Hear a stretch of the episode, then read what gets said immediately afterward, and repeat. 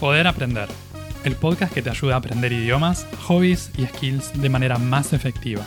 Acá hablamos sobre hábitos de aprendizaje, práctica deliberada y estrategias para aprender mejor. Mi nombre es Walter Freiberg y te invito a desarrollar tu poder de aprender para alcanzar tus metas personales y profesionales.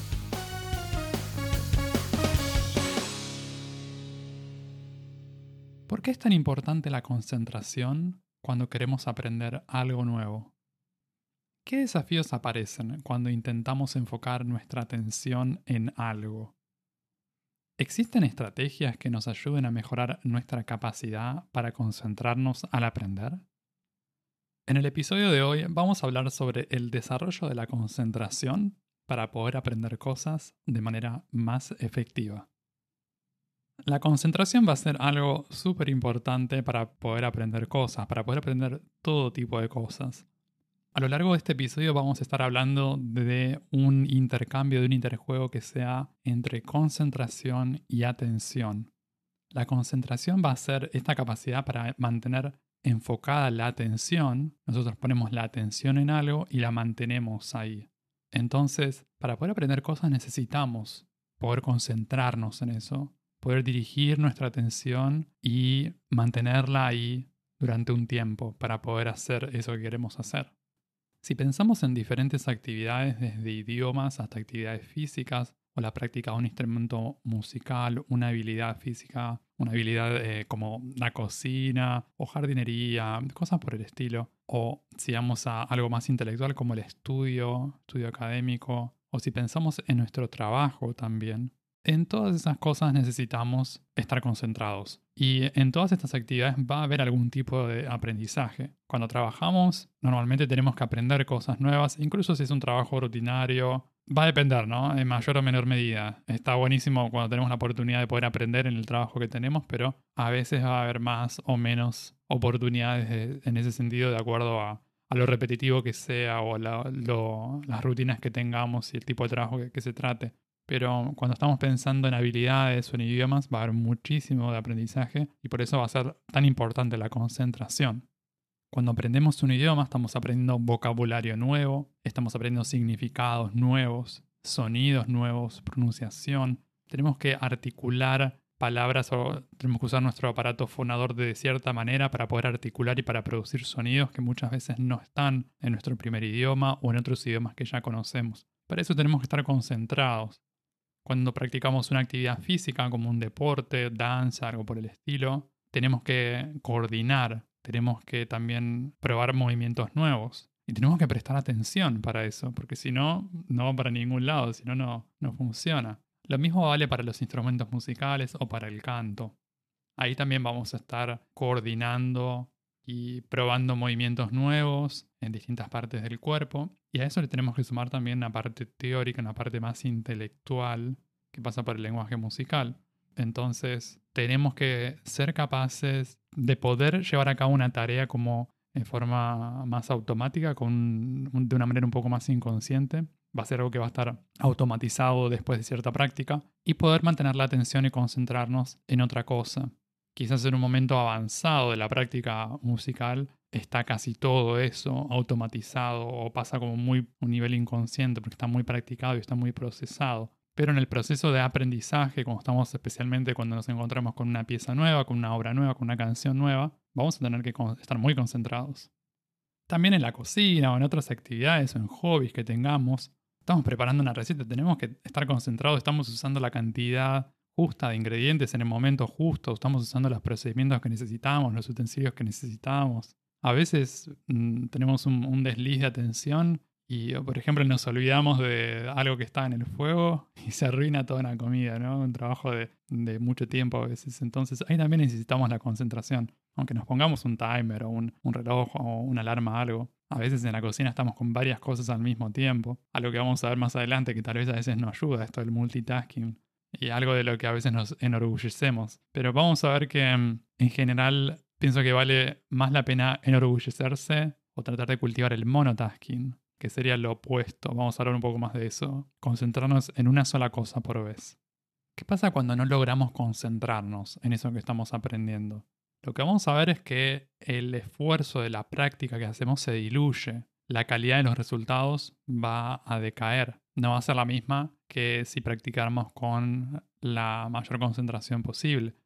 A veces es difícil sostener la concentración también. Quizás empezamos con bastante concentración y después eso va, va cayendo a medida que pasa el tiempo, de una sesión de práctica, por ejemplo, o cuando estamos trabajando, estamos estudiando. Pero tenemos que tener cuidado que no caiga por debajo de cierto umbral en el que ya el resultado y, y eso que estamos haciendo empieza a sufrir consecuencias más notorias. Entonces ahí se va a ver comprometida la calidad de eso que estamos haciendo. Veamos algunos de los desafíos típicos en la concentración. ¿Por qué nos cuesta concentrarnos cuando estamos aprendiendo?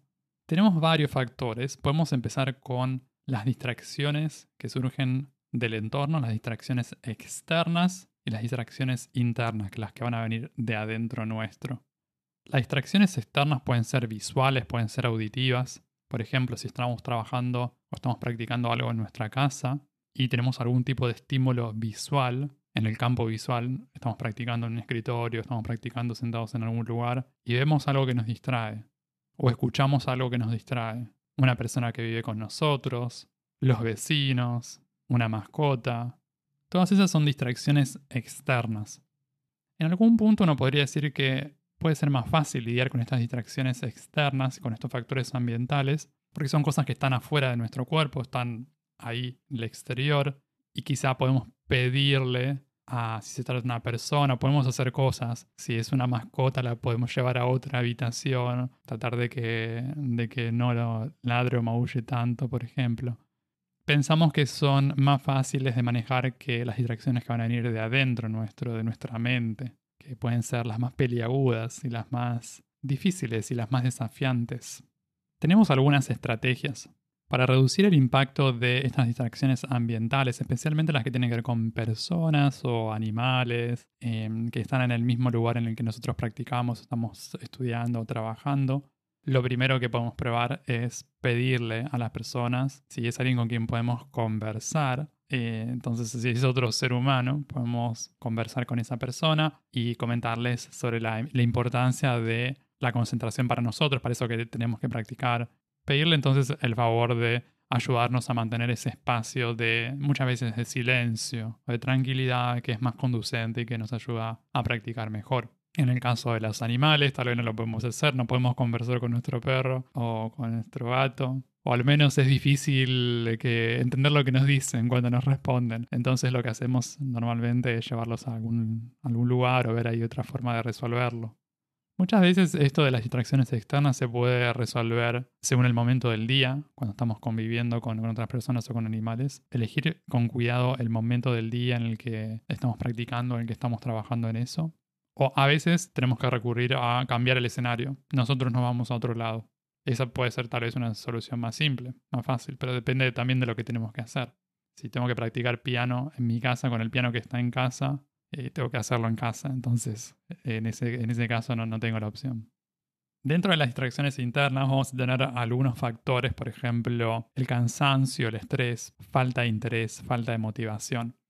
Si estamos muy cansados, si estamos agotados, si estamos con fatiga, no podemos concentrarnos bien en eso que queremos hacer. Hacia el final del episodio vamos a profundizar un poco más en esto del cansancio en relación a, los descansos, la importancia de la recuperación para poder mantener la concentración. Otra cosa que puede aparecer también que puede impedir o dificultar la concentración es el estrés.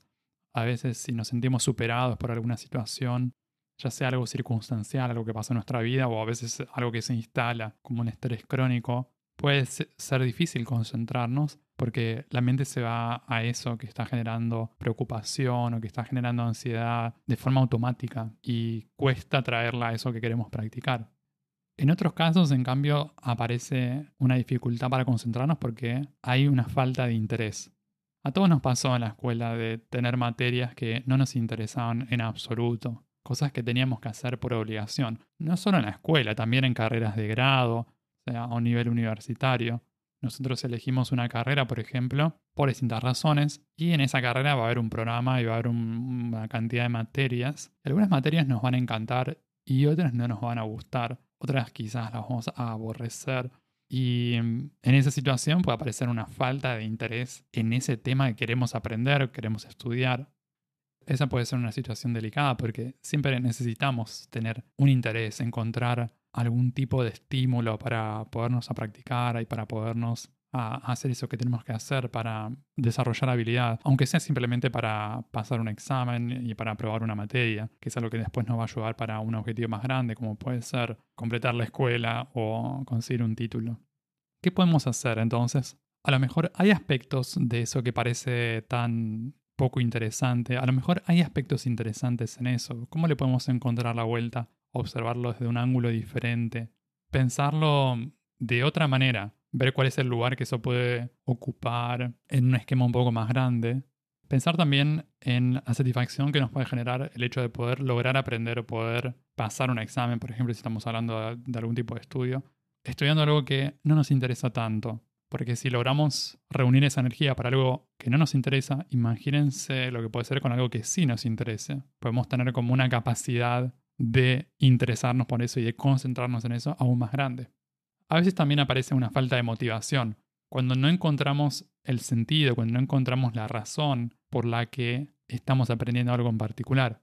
También aparece bastante en la escuela, aparecía cuando pensamos, esta materia, ¿para qué la estamos haciendo? Más allá de la falta de interés, ¿no? que a veces se combinan, falta de interés y falta de motivación. Están ahí las dos cosas, un poco de la mano. Porque cuando nos interesa algo estamos motivados. Cuando estamos motivados y nos interesa es más fácil perdernos en eso, concentrarnos, sumergirnos en eso. Entonces, cuando no hay motivación, la pregunta puede ser, ¿qué sentido podemos darle a esto? Si no lo tiene, quizá le podemos incorporar un sentido nosotros, podemos inventarle un sentido nosotros. No quiero ponerme filosófico, pero si vamos a preguntas más grandes también sobre el sentido de la vida, el significado de la vida, ahí también a veces se juegan estas preguntas del sentido y del lugar de lo que aporta uno para darle sentido y para darle una razón de ser, algo que tal vez no tiene tanta razón de ser o no tiene tanto sentido de por sí. Entonces, Tal vez estamos motivados para practicar o para aprender algo en particular, pero nos encontramos, nos inventamos un sentido nuevo, le encontramos una razón de ser. Y eso puede ayudarnos a reubicarlo eh, de una manera que, mm, que lo vuelva más interesante para nosotros y que nos ayude a concentrarnos, a mantenernos concentrados al practicarlo o al estudiarlo. Vamos a ver ahora algunas estrategias puntuales para mejorar la concentración.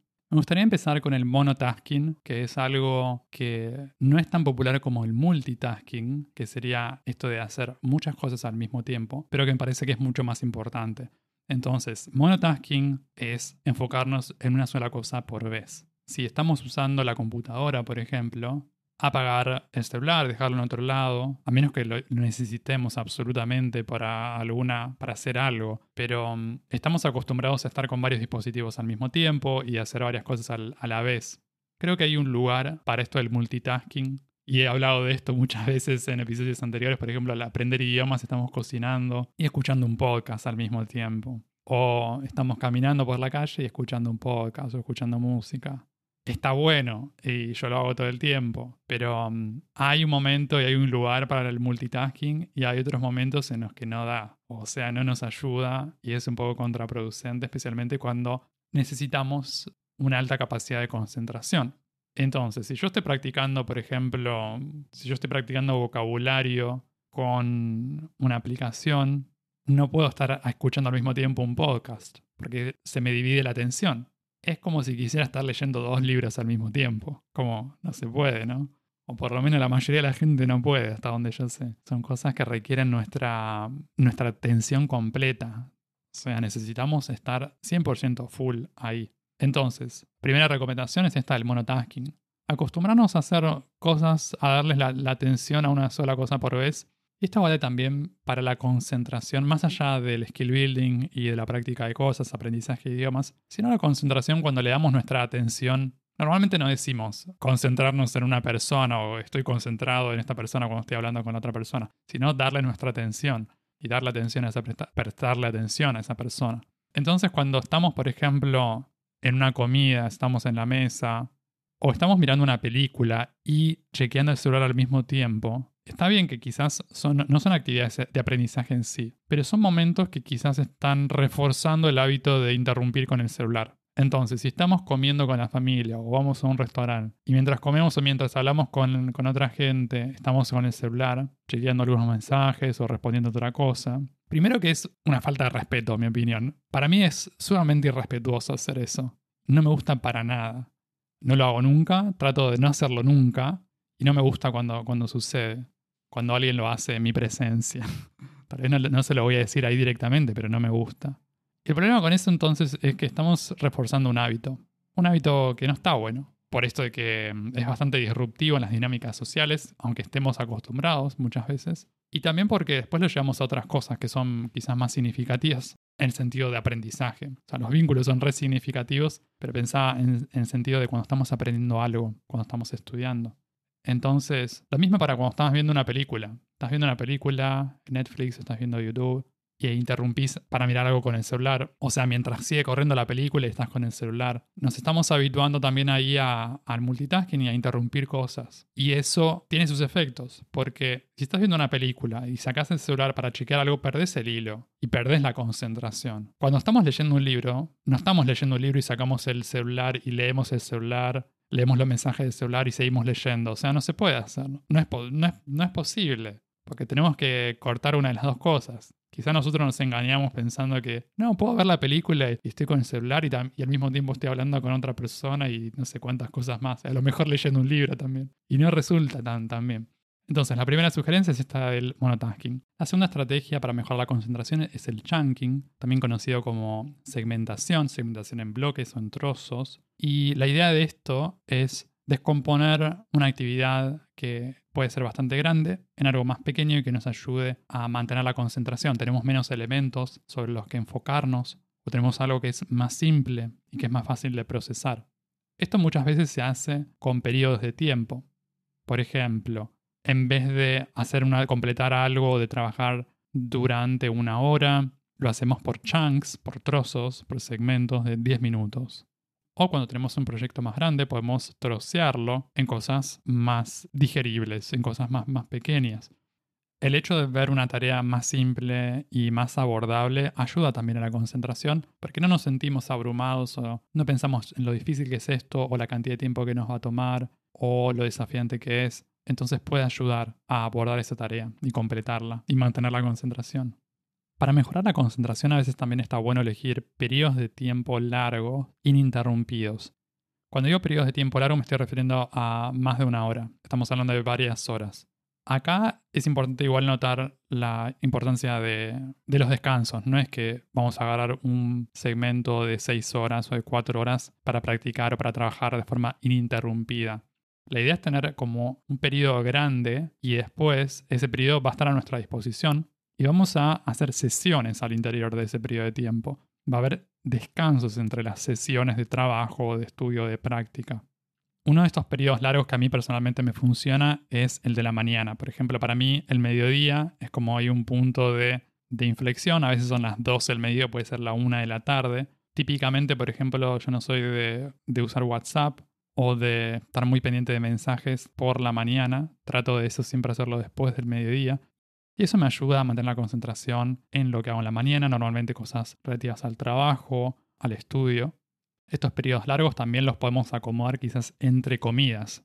Por ejemplo, entre el desayuno y el almuerzo, entre el almuerzo y la merienda, entre la merienda y la cena, o entre el almuerzo y la cena, dependiendo de la cantidad de comidas que hagan. Periodos de tiempo largos sin interrupciones suelen funcionar mejor cuando son bien temprano en el día o bien tarde. Creo que por muchas razones es aconsejable que sea más bien temprano pero bueno, cada uno se conoce y, verá cómo le funciona en su estilo de vida personal o cómo tenga organizada su agenda.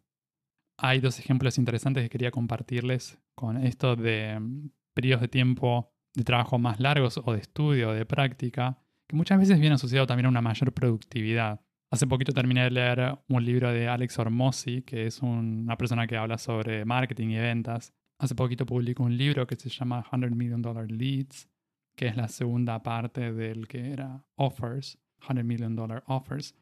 Y en este libro tiene una parte cortita al final en el que habla de cómo se organiza él en su día a día. Y él dice que se levanta entre las 4 y las 5 de la mañana y que trabaja de forma ininterrumpida, no ininterrumpida, pero que tiene un periodo largo de trabajo hasta el mediodía. Y básicamente lo que hace, desde que se levanta bien temprano hasta el mediodía, es trabajar. Entonces a él le funciona eso. No sé si después se hace ahí las pausas en el medio o si le da derecho de las 5 de la mañana hasta el mediodía sin, sin ninguna pausa. Y otro ejemplo es el de Kobe Bryant. Hay muchos otros deportistas increíblemente talentosos, pero en alguna entrevista recuerdo haber visto en YouTube que él comentaba las sesiones de, de entrenamiento que tenía, empezando muy temprano por la mañana también, tipo 4 de la mañana. Y contaba cuando el hecho de que él empezaba más temprano que los compañeros y, que otros deportistas le permitía poder acomodar más entrenamientos durante el día. Y a lo largo de los años eso terminaba componiendo en una diferencia que mm, era muy difícil alcanzarlo porque, porque tenía una mayor cantidad de horas de entrenamiento. Entonces, en este caso estamos hablando de cantidad de horas, no es algo que, que va a querer hacer todo el mundo, no es algo que recomienda a todo el mundo, cada uno va a ver de acuerdo a sus objetivos y las cosas que quiera hacer, qué quiere hacer y cómo lo, cómo lo va a resolver. Pero um, a veces esto, vemos en, estos casos de, de, gente que ha logrado cosas increíbles, que suelen tener estos periodos de tiempo bastante largos en los que se dedican absolutamente a entrenar o a practicar o a trabajar en algo. Y después se ven los resultados. Con el tiempo, especialmente con el tiempo, que, que se van acumulando y terminan en cosas increíbles a veces a veces hay que tener cuidado porque también puede terminar mal. En, casos de... Es muy común verlo esto en empresarios o en gente muy exitosa que termina trabajando demasiado tiempo o también atletas que terminan sobreentrenando. Entonces, importante ahí ver dónde está el límite eh, de la productividad y tratar de alcanzar los, los propios límites, ver hasta dónde puedo llegar y ver cuándo me estoy por pasar de la raya y estoy terminando, puedo derrapar, terminar mal. Volviendo a las estrategias, otra de las estrategias, una de mis favoritas es esconder el celular en un cajón. Y si tienen un, cajón con llaves, se le pueden cerrar con llaves, se la dan a alguien, eso les puede funcionar muy bien. Esto de esconder el celular, que es guardar en realidad el celular en un cajón en un armario, donde, donde quieran, es algo que de verdad lo hago. Y lo mismo también hay que poner la pantalla en blanco y negro. Normalmente la tengo en color, pero a veces cuando yo encuentro un momento que digo, ahora no quiero usar el celular, lo primero, una de las primeras cosas que hago es toco ahí tres, tres veces el botón de costado, que mi celular se configura así, para tener la opción ahí de cambiar la pantalla a blanco y negro. Y ese es como el, primer paso para guardar el celular en, en el cajón, a dejarlo ahí tirado y como que se vuelva poco interesante. Algo que me ayuda a concentrarme más en otras cosas que estoy haciendo, que no requieren el celular. Si no quieren esconder o guardar el celular, otra cosa que pueden probar, si no lo hicieron, es usar algún tipo de limitación en el uso del celular. Normalmente el celular es la gran fuente de, distracción, entonces es como puede ser el, gran, el gran obstáculo para poder desarrollar concentración, porque si tenemos algo que nos distrae, y que aparece ahí todo el tiempo y que está campaneando con notificaciones y cosas así, eh, si encontramos una forma de limitar eso, esa distracción, podemos tener grandes resultados en el aumento de la concentración. Entonces, pueden buscar alguna solución que ya está integrada en el celular que tienen, si, si viene ya con el sistema operativo del celular, si no existen aplicaciones o sitios web o software que pueden usar para controlar el tiempo que usan, que poner algún tipo de limitación de, ya sea de aplicaciones en particular o de ciertas funciones del celular en cuanto a la franja horaria, en qué momentos del día se puede o no se puede usar el celular o qué cosas. Yo uso una aplicación, por ejemplo, que llama Freedom, está buena, funciona en muchísimos eh, sistemas operativos, pero también existen limitaciones más fuertes dependiendo la gravedad del problema de cada uno. A veces hay situaciones de distracciones muy grandes o distracciones extremas que requieren medidas extremas para poder resolverlo. Como que a veces con, algo como por ejemplo guardar el celular en, en, el cajón no es suficiente y es más fuerte que nosotros, entonces tenemos que buscar medidas un poco más drásticas. La estrategia que más me gusta y que más les recomiendo es la que dejo para el final y que viene a ser, vamos a desarrollarlo un poquito más, es una sección en sí misma que es la práctica de meditación. Yo creo que en el imaginario la meditación está vista como una práctica que nos ayuda a relajarnos, a desestresarnos, a conectar con nosotros mismos, a sentirnos mejor, a alcanzar un poco más de paz, a desestresarnos pero también puede ser una excelente herramienta de concentración. Existen muchísimos tipos de meditación, existen muchas técnicas de meditación y en muchas de ellas, cuando practicamos concentración, lo que estamos haciendo es practicar esto de enfocarnos en algo en particular por un periodo de tiempo. Mi recomendación es hacerlo de manera gradual, empezando con periodos de tiempo cortos, 5 o 10 minutos, después podemos aumentar a 20 minutos, a 30 minutos, hay gente que le gusta meditar una hora por día, una hora seguida. Eso lo vamos a ir regulando de forma gradual. Si no sabes cómo meditar, puedes buscar alguna guía en audio. Lo que recomiendo es elegir alguna técnica de meditación que sea sencilla, que sea simple. Por ejemplo, algo que se enfoque en observar la respiración. Con eso alcanza, para los propósitos de la práctica de concentración, una meditación de observar la respiración. Cualquier persona puede practicar meditación. No es necesario convertirse a ninguna religión, ni tampoco hay que hacerse seguidor de nadie. La meditación es algo para todos. Como les decía, hay distintos tipos de técnicas, hay una variedad muy grande de cosas cuando nos ponemos a explorar el mundo de la meditación. Cualquier persona entonces puede practicar meditación, no es necesario convertirse a ninguna religión, no es necesario volverse seguidor de ningún gurú y de nadie en particular. Algo simple como la observación de la respiración, sentado con los ojos cerrados, sencillo. Eso puede ayudar mucho a la práctica de la concentración para otras cosas también, porque estamos practicando un hábito de conducir nuestra atención a la respiración y mantenerla ahí. A mí me gusta pensar esta práctica de la concentración cuando meditamos como una práctica de aprender a decirnos que no a nosotros mismos. Cuando estamos meditando, cuando empezamos a meditar, la mente va a cosas que nos pasaron en el pasado o a cosas que proyecta para el futuro. El desafío siempre está mantenerla en el momento presente, que es cuando estamos practicando observación de la respiración, es observar la respiración. Y lo difícil es no pensar en el pasado y no pensar en el futuro. Entonces, cuando estamos practicando eso, cuando estamos practicando observar la respiración, si se nos ocurre algo del pasado, si se nos viene algún recuerdo, o se nos viene un proyecto, una idea para el futuro, tenemos que decirnos que no, no es el momento. Lo siento, este no es el momento para pensar en eso que se me vino ahora a la mente, en eso que estoy recordando. No es el momento para planificar, no es el momento para ensayar conversaciones o para ensayar cosas mentalmente. No es el momento. Entonces, nos estamos diciendo que no. Nos distraemos y volvemos a la respiración. Y esto después nos puede servir en otras cosas, porque ahí cuando estamos practicando algo, cuando estamos estudiando, cuando estamos trabajando y se nos va la mente a otra cosa, ahí también es el momento y es el lugar para decirnos, no, esto no es lo que quiero hacer, esto no es lo que quiero pensar en este momento. O sea, cuando me fui y estoy pensando en otra cosa que nada que ver con eso que estoy haciendo, me digo que no, me digo que no quiero ir ahí. Entonces cuando lo practicamos en la meditación, sentados, desarrollando la concentración, vamos generando este músculo para después llevarlo a otras cosas. La concentración que tenemos tiene una capacidad limitada, entonces para eso tenemos que elegir bien el cuándo y el por cuánto tiempo. Vamos a encontrar que dependiendo del momento del día vamos a concentrarnos con mayor o menor facilidad. Por eso les sugiero explorar eso y ver si pueden identificar cuáles son los momentos de mayor productividad y los, los momentos de mayor concentración. Muchas veces van a notar que hay una correlación entre estas dos cosas. Cuando somos productivos es porque estamos concentrados. En cambio, si estamos desconcentrados, si estamos dispersos, si la atención se va para cualquier lado, las cosas nos llevan una eternidad. Algo que podríamos haber hecho en 10 minutos nos lleva una hora, o tal vez 40 minutos o media hora. La otra cosa que también tenemos que elegir es por cuánto tiempo. Está bueno ser prudentes con el tiempo que pasamos en una actividad para no exigirnos de más. En general es más recomendable tratar de, poner un descanso antes de creamos que lo necesitamos absolutamente. Por ejemplo, antes de una hora, de cumplir una hora de práctica o de estudio, de trabajo, de algo. A menos que tengamos necesariamente que, por la naturaleza de la actividad que hacemos, que pasar de la hora, pero si no, normalmente a veces 40 minutos, 45 minutos, 50 minutos, varía para la actividad y para cada persona, pero está bueno poder ir haciendo pausas. Cuando practicamos esto del cuánto tiempo, cuando definimos un tiempo en particular, decimos voy a practicar 45 minutos y voy a hacer una pausa. O si estoy escribiendo, por ejemplo, y digo, cuando llegue a los 40 minutos voy a hacer una pausa. Puede ser difícil al principio decir, ok, voy a cortar acá y retomo después. A veces tenemos el impulso este de seguir y de no parar hasta que terminamos algo. No parar, por ejemplo, hasta que termine de escribir el capítulo o hasta que termine de escribir la página o el párrafo o la oración.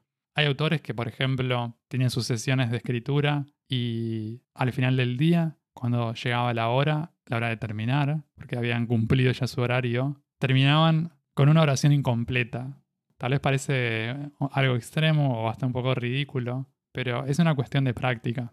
Para un escritor puede ser incluso algo interesante o para alguien que está creando cualquier tipo de cosa, porque a veces el desafío está en empezar de cero. Entonces piénselo, cuando yo me levanto el otro día y quiero volver a escribir, en vez de empezar una oración de cero, tengo que completar la que escribí ayer. Puede ser hasta un ejercicio divertido e interesante, dejar algo sin concluir o sin el punto final para retomar de manera más fácil.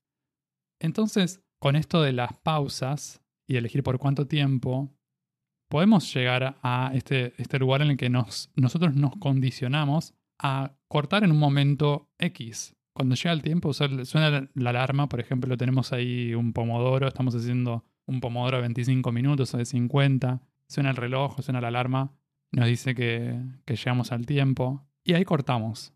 Podemos tomar algún apunte o nos fijamos hasta dónde llegamos como para poder después reubicarlo y hacemos la pausa.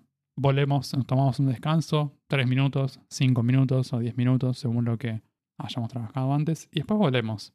Entonces, a veces tenemos que forzarnos a hacer esa pausa, pero este forzarnos primero nos ayuda a disciplinarnos en esto de tener descansos que, que nos va a evitar cansarnos de más, que puede ser algo contraproductivo para la concentración. Y a la vez nos da después ganas de retomar. Esto que les decía, puede ser lo más fácil o incluso nos da más ganitas de querer volver a hacer eso que, que estábamos haciendo antes. Siguiendo con el tema este de las pausas y los descansos, me gustaría desarrollar un poquito más esta parte. Los descansos van a ser algo importante para recuperar energía y también algo que nos va a ayudar a mantener la concentración. Por eso, importante no cebarnos, no pasarnos de rosca, no entusiasmarnos demasiado al punto que superamos los límites de nuestro propio cuerpo, de lo que nos hace bien. Antes les comentaba sobre estos periodos de tiempo más largos que podemos tener, por ejemplo, durante el día, desde la mañana temprano hasta el mediodía, ese sería un periodo de tiempo o desde después del almuerzo hasta la, cena o antes de la cena, o hasta las 6 de la tarde, las 7. Esos son periodos de tiempo largos. Entonces, tenemos pausas a distintos niveles. Las pausas dentro de un periodo de tiempo largo, que van a ser las pausas entre sesiones de práctica o de estudio. Después, la otra, la otra pausa va a venir al nivel del periodo de tiempo. Por ejemplo, tengo un periodo largo por la mañana y después una pausa un periodo largo por la tarde, por ejemplo. Esta pausa también va a estar entre día y día y después entre semana y semana. Y entre cada una de estos, en cada nivel vamos a tener pausas y vamos a tener descansos. Cuando termina una semana, la mayoría de la gente se toma algún tipo de descanso el fin de semana, aunque sea un día. Muchos tal vez dos días. Depende del trabajo de cada uno, el estilo de vida, las preferencias, las elecciones que haga en su vida. Hay gente que se organiza la vida de una forma tal para trabajar tres días por semana y después tiene cuatro días libres. Hay muchas formas de organizar eso según la actividad que uno tenga y según el tipo de vida que quiera vivir. Entonces va a haber, va a haber pausas más o menos largas y después en esas pausas uno, cada persona va a hacer cosas totalmente diferentes, pero son cosas que nos restituyen y que nos devuelven energía para poder arrancar después con una mejor concentración y con, una mejor, con, un, con un mayor enfoque en eso que, que vamos a hacer. Por eso mucha gente también recomienda tomarse vacaciones, siempre que sea posible, al menos una vez al año. Eso nos ayuda a refrescarnos, a valorar nuestras actividades, a las responsabilidades que tengamos con mayor energía y eso va a redundar también en una mayor concentración, mayor productividad cuando estemos haciendo eso que estamos haciendo. Personalmente, desde hace ya varios años, a mí me gusta tomar en e, este periodo de pausa para mí, yo lo dedico a algún retiro de meditación, de silencio, normalmente una semana o siete, ocho, nueve días, algo así. Y últimamente yo, por ejemplo, trato de hacer dos por año. Entonces cada seis meses hago uno de estos retiros. Y son momentos muy reenergizantes y muy mm, revitalizadores. En mi caso en particular, que también son retiros de meditación, es una forma adicional además de practicar esto del desarrollo de la concentración en, las, en la práctica de meditación, con más tiempo para practicar en cada día. No les digo que, hagan retiros de meditación, pero al menos sí buscar algún tipo de descanso de las actividades cotidianas y de las actividades típicas que, tienen para después volver a, a la rutina de trabajo, de estudio de otra manera. Pero más allá de esto de la concentración y la meditación, el hecho de poder concentrarnos en lo que hacemos es algo vital para el trabajo y para aprender cosas en general, en la vida en general. tampoco es algo que logramos así nomás, de la noche a la mañana. Es algo que requiere práctica, requiere autoconocimiento y también un poco de autodisciplina. Anímense a explorar distintas estrategias, distintos métodos y creen el espacio para sumergirse en eso que realmente les importa. Y así concluimos este episodio. Puedes escuchar Poder Aprender en las principales plataformas de podcast en YouTube. También te invito a suscribirte al newsletter semanal en poderaprender.com para enterarte de los nuevos episodios del podcast y otras novedades para aprender mejor. En redes sociales puedes buscar este podcast como Poder Aprender. Encontrá todos los links en la descripción. Y si te gusta mucho, si te sirve el contenido del podcast, te invito a dejar una reseña y una calificación de 5 estrellas en Spotify o Apple Podcast para que estos episodios lleguen a más personas y que más gente pueda aprender mejor. Eso es todo por ahora. Nos vemos en un próximo episodio. Sigan aprendiendo y acuérdense de practicar bien.